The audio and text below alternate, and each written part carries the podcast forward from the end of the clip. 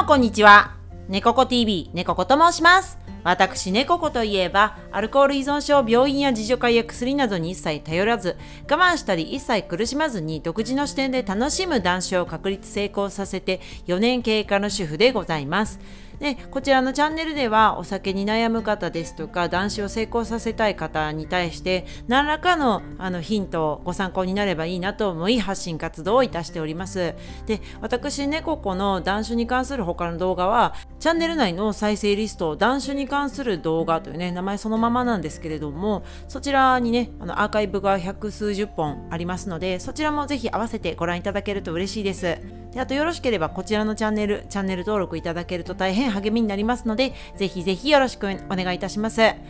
で、今回の動画では、お酒を飲む前に考えてほしい。その一杯は、どんな明日を作るのかということ。っていうことについてね、あのお話ししたいと思います。でこちらは私ねここがあの SNS に投稿したあのものを深掘りしていこうと思います。ではまず早速その SNS に投稿した、えー、文をあの読みます、えー、こちらです。その一杯を手にする前にその缶をプシュる前に一度手を止めて考えてほしい。その酒はどんな明日を作るのかということを。明日のあなたはどんな朝を迎えるだろうか？あなたの未来はどんな風になっているだろうか？飲まない苦しさは今一瞬だけ。途方もなく長い闇から抜け出すには考えるしかない。っていうねこちら内容を、えー、書いて投稿したものになりますね。はい。あのー、ちょっとねこれはなんで投稿したのかと申しますとまずねこれが、あのー、2023年今年ですね今現在。8月11日のね金曜日にね投稿したものになります、えー、しかもこの日がねあの祝日でございまして、えー、3連休の初日なんですね。の、まあ、これはね夜に投稿してますね。はい、えー、11時くらいに投稿したものなんですけど背景としては。なぜこれを投稿したのかというとお酒を飲んでいる人が一番多いんじゃないかなと思ってねちょっとだいぶ意地悪な感じかもしれないですね。はい投稿したんですけれども。まあでも決して意地悪な気持ちで投稿したのではないです、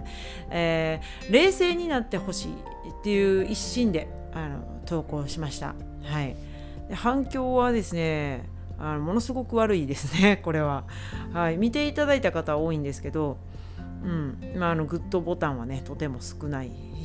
すね。うん、あのででこれは、まあ、内容を読み解いていきますと例えばね掘り下げたいんですけれども、うん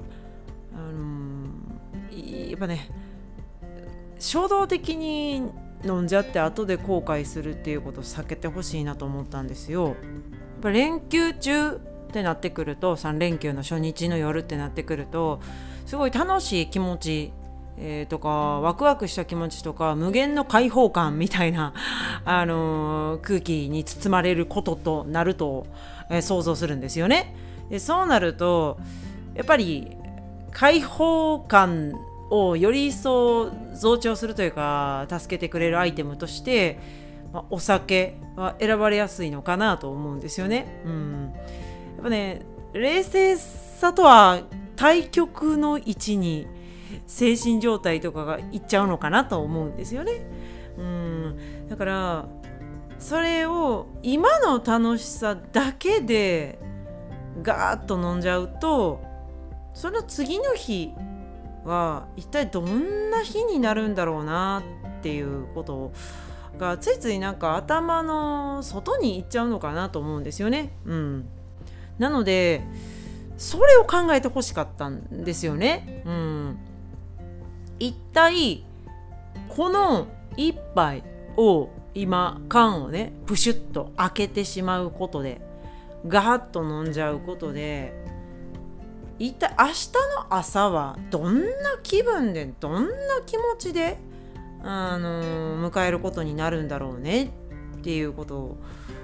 を考えて冷静になってほしいんですよね。うんやっぱ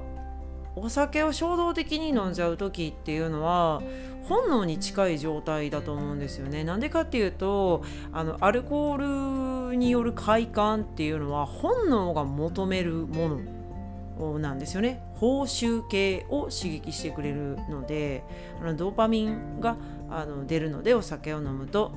やっぱね多幸感幸せな感じに包まれる、まあ、それは本能的に欲するもの。欲しいなと思うものなのでうんどうしても冷静さの対極に あるのかなと思うんですよ。飲酒欲求って。冷静じゃいられなくなる。気が気じゃいられなくなる。お酒を一回飲みたいってなると。そこはでも私たちはあの賢い人間ですから本能に振り回されることなくあのやり過ごすっていうことが断酒の継続にはまああの欠かせないというかね。うん。やっぱそういったことでやり過ごすっていうことで断酒期間を延ばしていくことにつながるということなのでうん。なので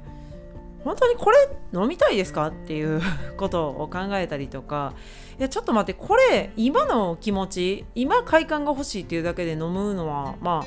いいけどじゃあ次の日どうなるか次の日の朝どうなるかとかって考えたらこれ本当に幸せかなとかっていうことを考えてほしいなと、うん、思ってこの投稿をしたんですよね。うん、ただこれはまあね数字にも出てるんですけど SNS の反応の数字にも出てるんですけど、まあ、ほとんど効果はなかっただろうなと思います。まあ、私の知名度が皆無っていうことね、あの全くあの名もなき匿名のただのアラフォー主婦なのでそれは影響力ないからね無理やろうというのもあるんですけど、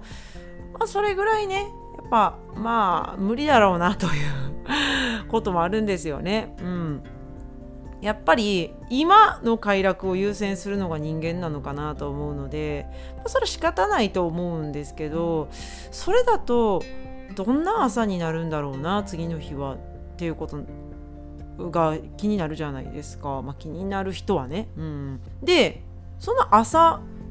が例えば二日酔いで最悪だったとしますよね。気分が悪い。吐き気がする、えー、いつまでも横になっていたい感じ。食欲がない。何の気力も起きない。とかなんならもっとむちゃくちゃにあのお酒飲んだろうか。とかね。迎え酒ってやつですね。とか。うん。そうなる可能性ありますよね。そうするともう一日無駄になりませんかっていう話で。その朝一日だけがしんどいんだったらいいんですけど飲酒って習慣化するので性質上あの依存物質なのでどんどんとあのアルコールに頼るようなあの状況をあの生み出していくというよりもそれが固定化していく感じですね。習慣化するので習慣化させてくるんですねお酒さんが。お酒というものは依存物質なのでそういうものなんですね、うん、なのでじゃあどうなんだというとその朝は連続していくんですよ。っていうのはどういうことかというとそれがあなたの日常になるってことなんですよ。一日だけじゃないんですよ怖いのは。その朝だけだったら、まあ、そこまで問題はないかもしれないです。それがお酒というのは習慣化していく依存物質なので連続していくんですよそういう朝が。しまいに毎日になります。はい最終的には。あのアルコール依存症っていうのはうん誰でもなりうる病気です。はい。であとアルコール依存症というのはあのみんな同じところに落ちます。落ちるスピードがすごくゆっくりなだけなんでで落ちる速度が人によって違うだけなのでアルコールという物質はそういうものなんですね。うん、これはあの有名なあのお酒のね本ですね。あの禁酒セラピーっていうねアレン・カーという、えー、方の本に書いてあるので、まあ、よかったらあのそちらお読みいただくとすごくあの分かりやすく勉強になると思うんでまた読んでみられることをお勧めいたしますが、うん、あの誰しも同じ道をたどります。はいあの今そんな風になっていないアルコール依存症っぽい感じになってない方はたまだその段階にないだけっていうことなんですね。なので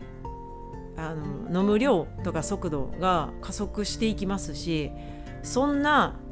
最悪の二日酔いのお酒に汚染された朝っていうのが連続していきます。そうするとそれが日常になるのでそれがあなたの朝の定番になるということなんですよ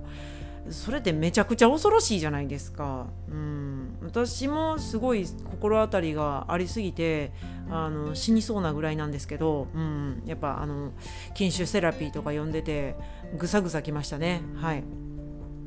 やっぱねその一瞬幸せな気持ちになるとかその一瞬あの飲酒欲求から逃れたいがためにとかその一瞬ストレスから逃れるためにとかうん、今の楽しさだけ今の苦しさの解放だけをあの目的にお酒をガーッと衝動的に本能的に飲んじゃうっていうのはあのめちゃめちゃわかるしそれが人間だとは思うんですよ。ただそれをやっていくうちにだんだん習慣化していって人生の崩壊が始まるんですよ。だからその一杯を手にする前にその缶をプシュッと開ける前に立ち止まって考えるうんっていうことをしてほしいんですよね、うん、した方がいいと思います。あのー、習慣の力は恐ろしいっていうのは本当にいろんなとこで読むし聞くし見るんですけど習慣っていうのはその人を作るので、うん本当に習慣の力ってなかなか抗えないものがあるんですよ。特にあの飲食とかあ特にそれが陥りやすいんですけど、まあ、だから同じ感じで言うとお砂糖、うん、お菓子とか、うん、特に砂糖がたっぷり含まれているとか塩分と油がたっぷり含まれているお菓子っていうのは、まあ、お菓子だけじゃなくジャンクフードも一緒ですね、はい、例えばハンバーガーとか牛丼とかそういう味の濃い分かりやすい油の多い美味しいものとか、まあ、すごい甘いもの、うん、チョコレートとかクッキーとかケーキとかそういったものも一緒なんですけど砂糖も依存物質なのでアルコールと同様なんですけどなんならあの、うん、砂糖によって病気になる方とか亡くなる方って世界で一番多いとかって言われてますから一緒なんですけど習慣化しやすいじゃないですか。ちょっと一息で甘いもの食べるとか。うん、あの夜晩酌の時にポテトチップス食べたくなるとか、うん、あのハンバーガーが大好きで新作をが出たら毎回食べちゃうとかお昼は絶対牛丼にしてるとか習慣しやす習慣化しやすいですよね食べ物と飲み物とかって。うんなので怖いんですよ。それがその人になっちゃうんですよ。その人の日常になるんですよね。今だけじゃないんですよ。今だけの快感今だけの苦しさからの解放今欲しいっていう本能が続いていくとその人の日常を変えていってしまうんですよ。その人の日常はそれなしでは生きていけない日常になるしその人のあの朝とか、えー、夜とか、まあ、昼もそうですね。依存が深まっていくとまあ、一日を形作るものが壊されてしまって変形させられてしまうんですよね。うん、だから口に入れる前に体内にそれを入れる前に一歩踏みとどまってほしいんですよね。うん、ただこれはあの全員が全員わかるとは思わないです。はい。本当に苦しんでてなんとか抜け出したいっていう方の心には響くんじゃないかなと思って今私は喋ってます。はい、ほとんどの人にはあの耳に届かない心には届かないかもしれないなと思ってます。ただ本当に心の底から大失敗をしたなって思ってる私があのもう二度とあの過ちを犯すことはないだろうというなぜならばこういう考え方でいかなければなっていうふうに考えたからこそ言っているのであってそれは本当に苦しんでいる方の心にはきっと響くだろうなと思って今話してます。はいなのでみんながみんなあの分からないかもしれないです。はい、それは諦めてます。でもね本当にその間違った習慣を作るっていうことはあの長い闇を抜け出すことのできない長い闇を生み出すきっかけになるんですよね。えー、それはなんか本当は目の前は明るいにもかかわらずあの真っ暗なカーテン漆黒のカーテンが目の前にぶら下がっているような自分の目の前だけ真っ暗に見えるそういうものを生み出してしまうんじゃないかなというふうに私は考えているのでその一瞬の欲望に打ち勝つっていうことの連続が人生を変えていくと思うので、うん、ぜひちょっと考える自分の未来を大切に思って考えてほしいんですよね。この一杯はどんな明日の朝を作るんだろうなってことです。で食べ物でもそうですよね。同じなんですけど。あのこれを食べることによって自分がどんな風になるかって考えて食べるとかっていうのもすごく大切ですね。えー、ハンバーガーを食べた2時間後はどんなお腹の状態になっているかなとか明日の胃の状態はどうかなとか。うん。そうですね。フライドポテトを食べた次の日の血液の状態はどうなっているかなとか。逆にこのあの茹でたブロッコリーを食べることであのお腹の調子はどんな感じになるかなとかどんだけええ感じになるかなとかあの玄米ご飯のおにぎりを食べたら次の日っていうのはどんな健やかなる状態につながっているかなとかっていう想像をして食べる。うん、選択をするっていうことが、まあ、この食べ物の選択肢がむちゃくちゃ多い現代ではあの必要なんじゃないかなと思いますね。うん、めっちゃあの嫌われそうなことばっかり今日はあの今回はね言っておりますけど とにかく考えていただきたいんですよ。うん、考えて毎回正解は取れないかもしれないです。ただあのより良い選択っていうのの精度うん、が上がっていくといいなと思って今回はその話をねさせていただいたという次第なんですよね。うん、飲まない苦しさって本当に一瞬だけだし飲まないことで死んでしまうわけではないんですよ。それは本当ちょっとね心に強く留め置いていただきたいです。あの死なない。お酒飲まなくても死なないです。でもお酒を飲み続けたら死ぬかもしれません。はい。あのしかもぽっくりはいけないです。相当苦しんで死ぬことになると思います。あの食べ物を制限されたり飲み物を制限されます。手足を失うかもしれません、はい、うちの父も糖尿病なので進行していってますどんどん。お酒はもうもちろん飲んでないです。それでも進行していってます。すごい高い注射。月4万とかの注射を打ち続けてます。仕事もできません。好きなこともできません。はい。歩くこともままならずに家でしょっちゅう転んだりしてるそうですそんな風になります本当にリアルな話すると またね、ちょっと、まだ嫌われることをね、はい、言ってしまいました。でもね、本当にこちらを聞いていただいている方には、そうなってほしくないんですよ。やし、あの、こちらにたどり着いてくださって、私の話に、こんなね、あの、十数分耳を傾けてくださっている方っていうのは本気の方だと思うんで、そういう方に伝わっていったらいいなと思ってます。はい。なので、そういったことを心に胸にねあの留め置いてちょっとずつでもいいからいい選択の精度を上げていくっていうことをねはいあのぜひしていっていただければ嬉しいなと思いますね。はい。ちょっと今回はそんなところになります。あの耳に逆らうようなねちょっと嫌なことをたくさん言ってしまって申し訳ないです。ただねちょっと本当に幸せになっていただきたいのであのなるだけねあのお役に立つような